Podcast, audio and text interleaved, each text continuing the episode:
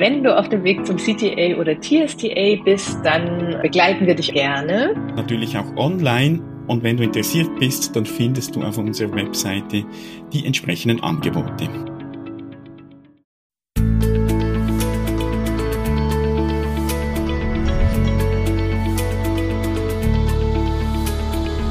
Transaktionsanalyse fürs Ohr. Der Podcast von Christine Nierlich und Jörg Bolliger. Herzlich willkommen.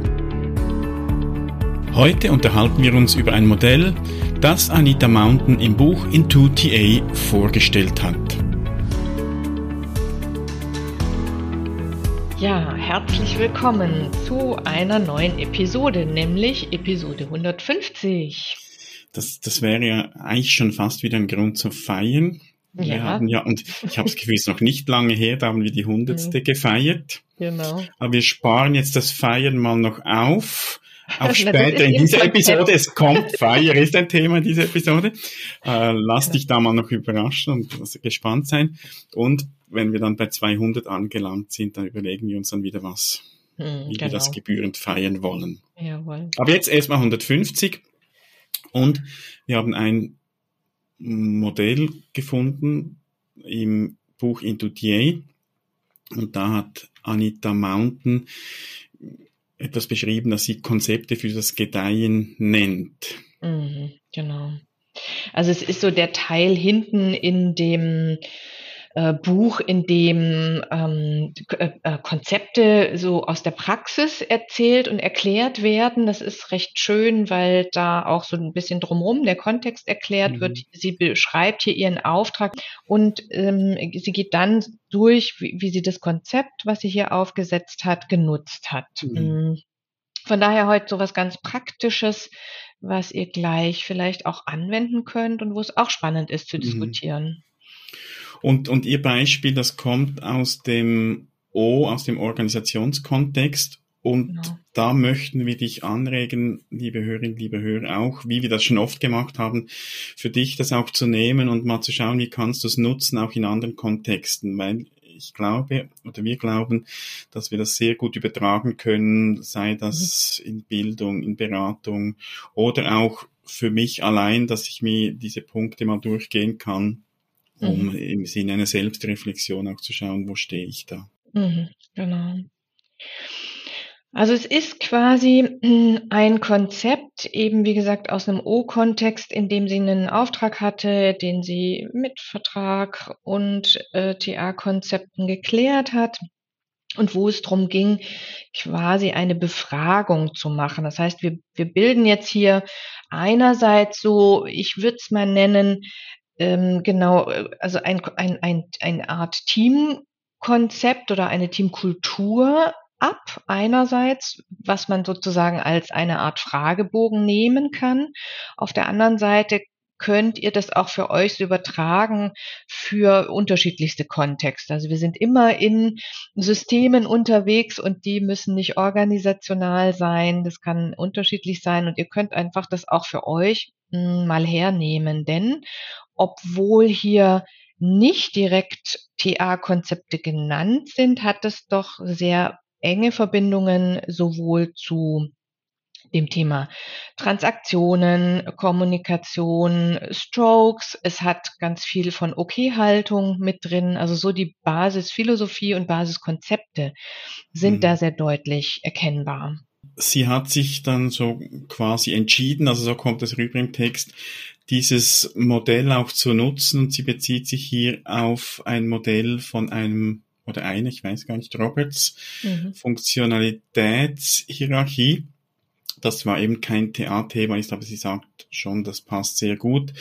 Und die hat das dann genutzt und sagt, da gibt's so sieben grundlegende Komponenten, die das Gedeihen fördern, also so die, die Entwicklung, das äh, das vielleicht auch miteinander als Team in eine gute Richtung zu wachsen, unterwegs zu mhm. sein. Mhm. Und diese Komponenten, die bauen aufeinander auf. Also da mhm. gibt's und das mich hat ein bisschen auch an Maslow erinnert, also die, die genau. Stufen, genau. die, wo eine erfüllt werden muss, damit wir überhaupt zur nächsten kommen können.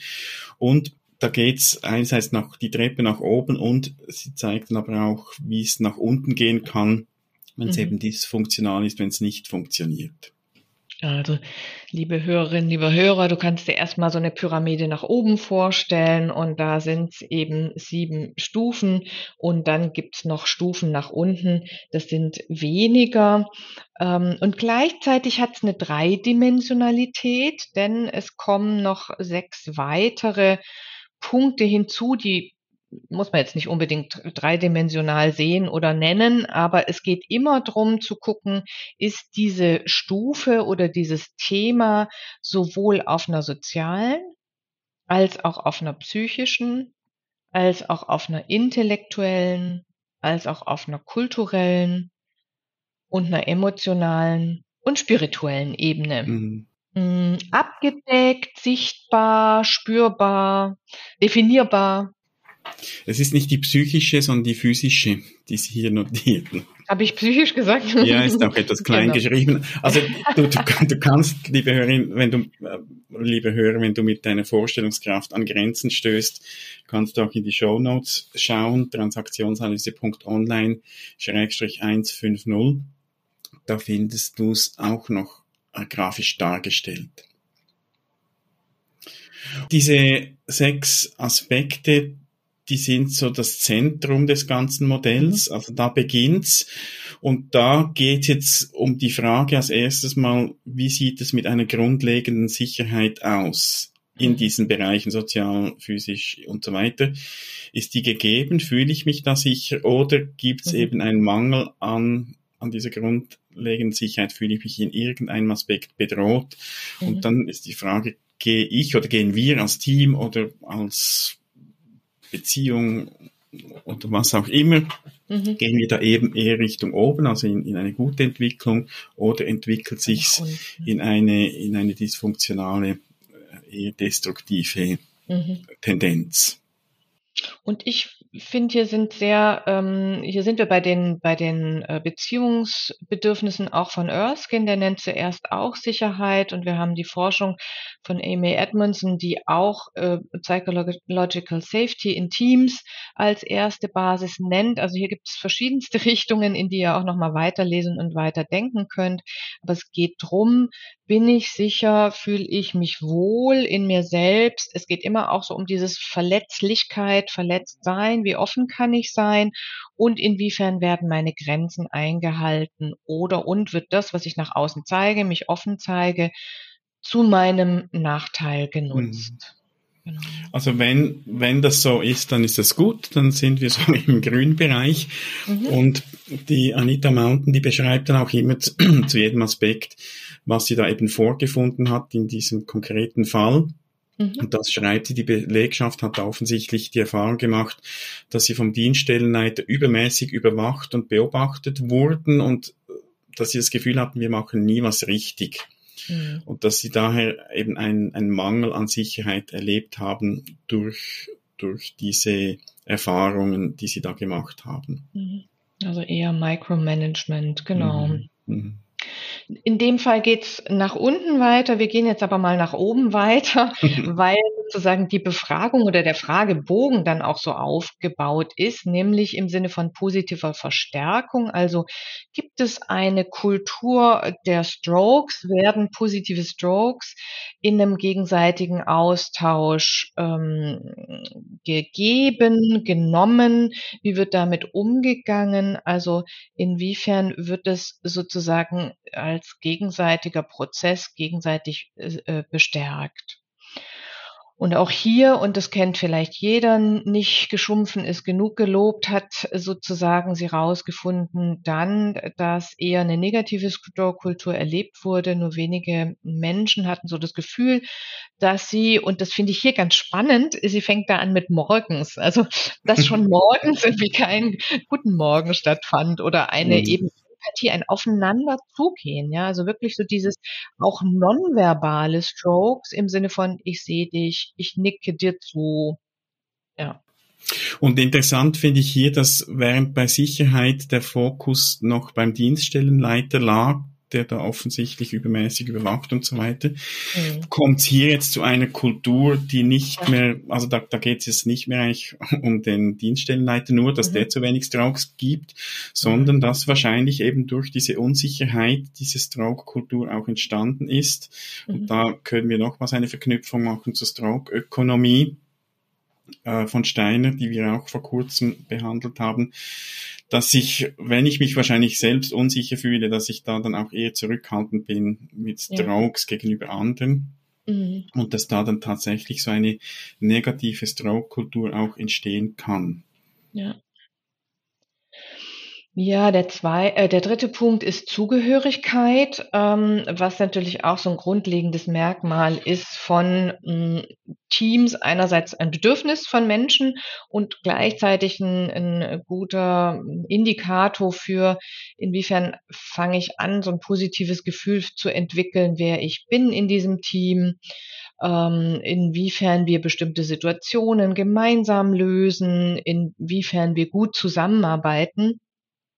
Ähm, und das äh, ist ganz spannend, weil du gerade gesagt hast, ja, jetzt waren wir gerade weg vom Dienststellenleiter, jetzt kommen wir wieder zurück zum Dienststellenleiter. Also da wurde ganz klar eine Unterscheidung und ähm, Byrne wird es in seinem Gruppenbild sicherlich sehr deutlich mh, hm, zeichnen können. Es gibt so diese Trennung vom Dienststellenleiter. Also da ist mhm. eine Gruppe für sich ja, die könnte man so als ein, einen runden Kreis malen und dann gibt es einen anderen kleinen runden Kreis, der ist nämlich der Dienststellenleiter und der ist sozusagen außen vor. Mhm. Und das führt zu Spaltung, zu Schwierigkeiten in der Kommunikation, wozu wir gleich kommen, ähm, und hat sozusagen dann natürlich auch diese Auswirkungen auf den ersten Punkt, nämlich das Gefühl von Überwachung. Mhm. Ja.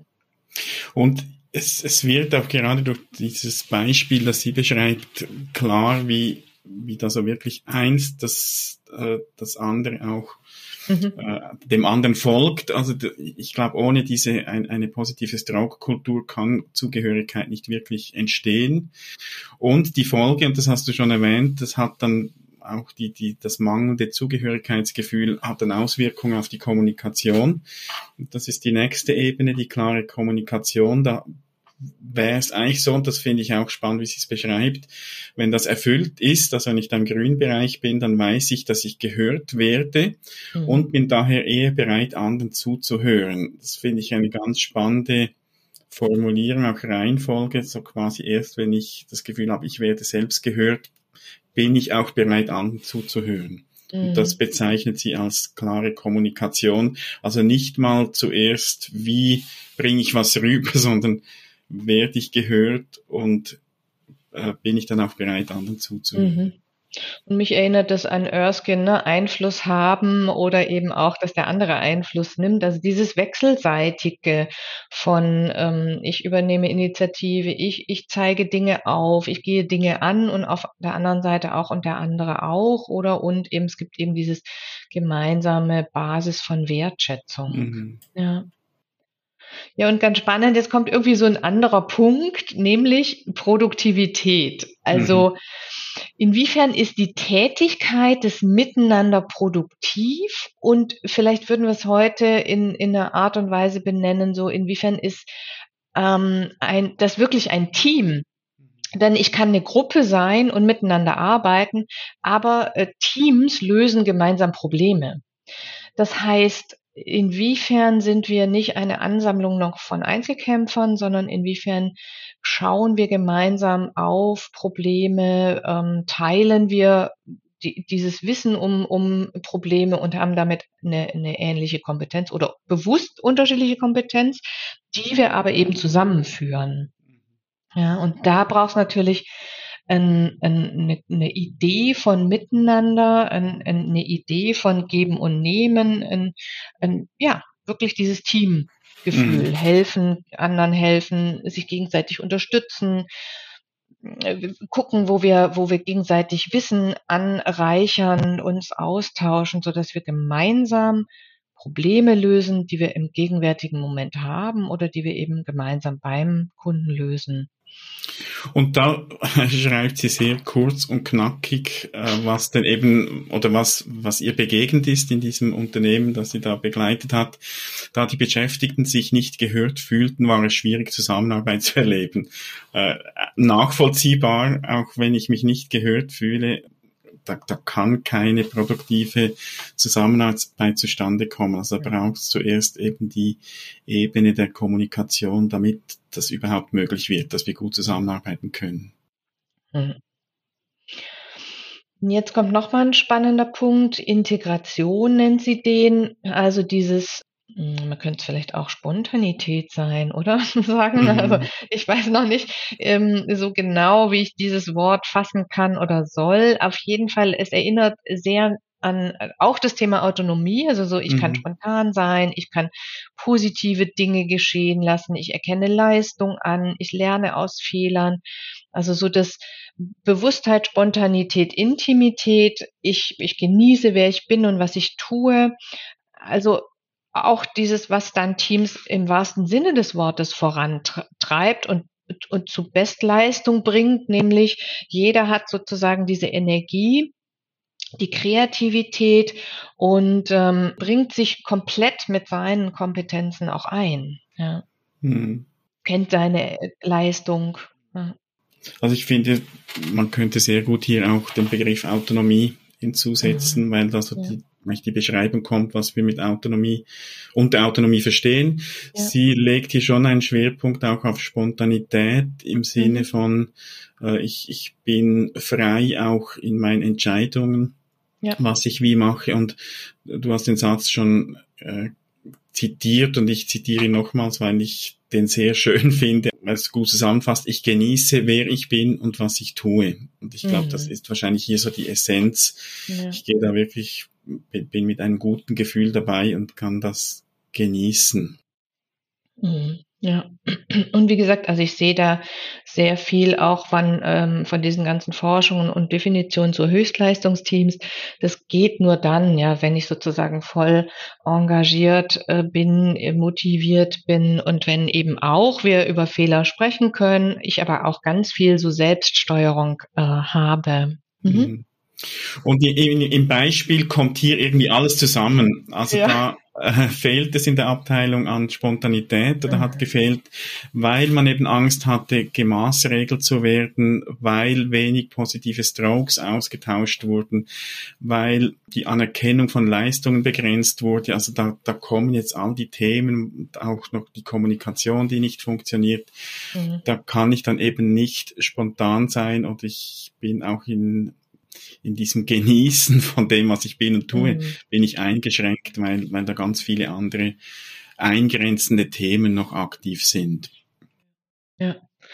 Also es hat sozusagen eher eine Spirale nach unten, die wir gleich uns mhm. auch nochmal angucken, eher dieses, ne, ich, es werden keine Strokes gegeben, es wird keine Freiheit gelassen, es wird nicht klar kommuniziert und damit sind die Mitarbeiter aber auch un, unfähig gemacht mhm. sozusagen. Mhm. Jetzt nach oben ist noch ganz wichtig und das wird sozusagen flankiert, nämlich das Feiern. Das finde ich mhm. auch sehr schön. Das ist interessant, dass das mh, hm, hier vorkommt und ähm, einen ganz wesentlichen Teil macht. Und dieser Teil des Feierns, der macht aus, dass sie sagt, das ist wichtig auf jeder Stufe oder es zieht sich durch alle Stufen. Also inwiefern und feiern heißt jetzt vielfältiges. Also mhm. wir haben es im Vorgespräch so ein bisschen mit Strokes auch übersetzt. Auf der einen Seite, inwiefern ist sozusagen stroke ich mich selbst? Also auch so dieses, weiß ich, was ich kann? Kenne ich meine Leistung und anerkenne ich auch meine Leistung, akzeptiere ich mit, mich mit dem, wie ich so bin. Ähm, und dann aber auch natürlich im Miteinander. Also inwiefern feiern wir auch unsere Beziehung, unsere gute Beziehung? Inwiefern sagen wir uns das auch oder freuen wir uns drüber? Mhm. Und damit entsteht auch sowas von, ich würde das jetzt ergänzen, es steht jetzt hier nicht, aber inwiefern feiern wir dann auch unsere Erfolge? Ja, und, und, und Erfolg muss nicht heißen, wir haben ein Jahresprojekt abgeschlossen und dann gibt's die große Party, sondern das heißt dieses Flankierende, immer wieder dieses Aufmerksam machen, sich freuen, das Feiern miteinander. Mhm. Ja, und ich, ich glaube, da, da das ist für mich auch eng verbunden mit diesem Genießen, wer ich bin und was ich tue und da vielleicht nicht nur was ich tue, sondern was wir tun. Ja. Also auch feiern, hey, wir sind gut unterwegs, wir ja. sind mit unseren Unterschiedlichkeiten läuft das gut, wir, wir können was bewegen. Also das zu feiern oder sich eben auch immer wieder bewusst zu machen, ich glaube, darum geht's und darum macht sie das auch so auf der Seite und sagt auch, das zieht sich durch alle Stufen durch. Mhm. Also so dieses sich und die anderen und das Gemeinsame auch wertzuschätzen und das immer wieder bewusst auch zu machen und zu sehen. Ja, und vielleicht jetzt ganz kurz, also ihr seht schon, es wird so eine Art äh, Fragebogen draus und es gibt so quasi auch äh, Antworten, die, die ähm, in diesem Fragebogen eben mit leeren Feldern formuliert wurden, einzeln von den, von den Menschen oder und dann zusammengefasst auch von den von ihr jetzt in dem Fall, die das Projekt geleitet hat und dann diese Antworten zusammengefasst hat. Wir gehen jetzt mal und, und genau, und daran habt ihr jetzt auch schon gesehen, in welche Richtung das geht. Und wir gehen jetzt in diese andere Richtung, nämlich, die ist kurz genannt. Es gibt sozusagen auf der ähm, äh, absteigenden Leiter oder auf der umgekehrten Pyramide diesen Mangel an erlebter Sicherheit. Also ich fühle mich bedroht von etwas und das war hier so dieses, ne, ich fühle mich ähm, beobachtet äh, unter, unter Beobachtung, übermäßig äh, überwacht. Dann es gibt negative Beziehungen oder es gibt, ich würde mal sagen, es gibt ähm, eher auch so Konflikte in den Beziehungen oder keine Beziehungen. Ne? Also das ist ja ganz interessant, dass Sie auch gesagt haben, so der Dienststellenleiter war in, in einer Art von außen vor. Das heißt, da, da ist wenig Beziehung. Und sie lässt hier bei der Pyramide rückwärts sozusagen oder nach unten hin die Zugehörigkeit weg. Sozusagen, wir haben hypothetisiert mit der Idee, dass dann auch gar keine Zugehörigkeit entsteht. Ja, oder sie fasst es vielleicht auch zusammen, die, die ja. positive Bestärkung und die, die Zugehörigkeit, ja. äh, das In diese negative macht dann so beides negative ja. Beziehungen, eben nicht, genau. nicht vorhanden ist. Ja. Und dann kommt die äh, geschlossene und eine Art verworrene Kommunikation, ja, destruktive Handlungen und ähm, im Grunde genommen Entmachtung. Ähm, ja, ich würde es nochmal vielleicht ergänzen mit ähm, Verantwortung, äh, Ver Verantwortungsentzug auch, ne, oder nicht Verantwortungsübernahme. Mhm, so ja. entsteht es ja oft dann in Teams, ja, dass dann sich Leute fragen, wieso soll ich denn hier Verantwortung übernehmen, wenn ich eh kontrolliert werde. Also das ist sozusagen eine Art, ähm, ja vielleicht noch mal gegen gegenläufige Richtung einerseits und aber auf der anderen Seite auch noch mal so, ein, so eine Überprüfungsmöglichkeit. Ne? Was hm. erlebe ich denn stattdessen? Ja. Genau. Ja, du hast jetzt mal einen Überblick über dieses Modell, über die Ideen auch von Anita Mountain erhalten von uns. Und wir laden dich herzlich ein, wenn du Lust dazu hast, das auch noch vertieft anzuschauen, auch mit anderen zu besprechen, konkret zu schauen, wie kann ich das jetzt nutzen, was auch immer dann Thema ist, dann laden wir dich ein, am 23. März, 18 Uhr bis 19.30 Uhr am Online-Seminar zum gleichen Thema teilzunehmen. Die Mitglieder unseres Online-Trainings, die werden wie üblich den Link automatisch erhalten. Also ihr müsst euch nicht anmelden. Wenn du noch nicht Mitglied bist, kannst du das natürlich werden.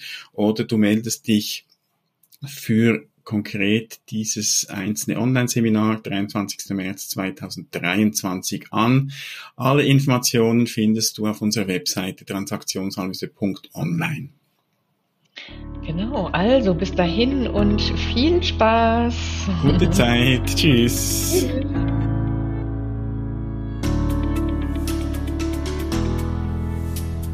Herzlichen Dank fürs Zuhören. Falls du dich weiter mit diesem oder anderen Themen der Transaktionsanalyse beschäftigen und tiefer darin eintauchen möchtest, findest du auf unserer Webseite transaktionsanalyse.online verschiedene Möglichkeiten, wie du das tun kannst. Und wir freuen uns auch, wenn du uns und unseren Podcast weiterempfiehlst. Vielen Dank auch dafür.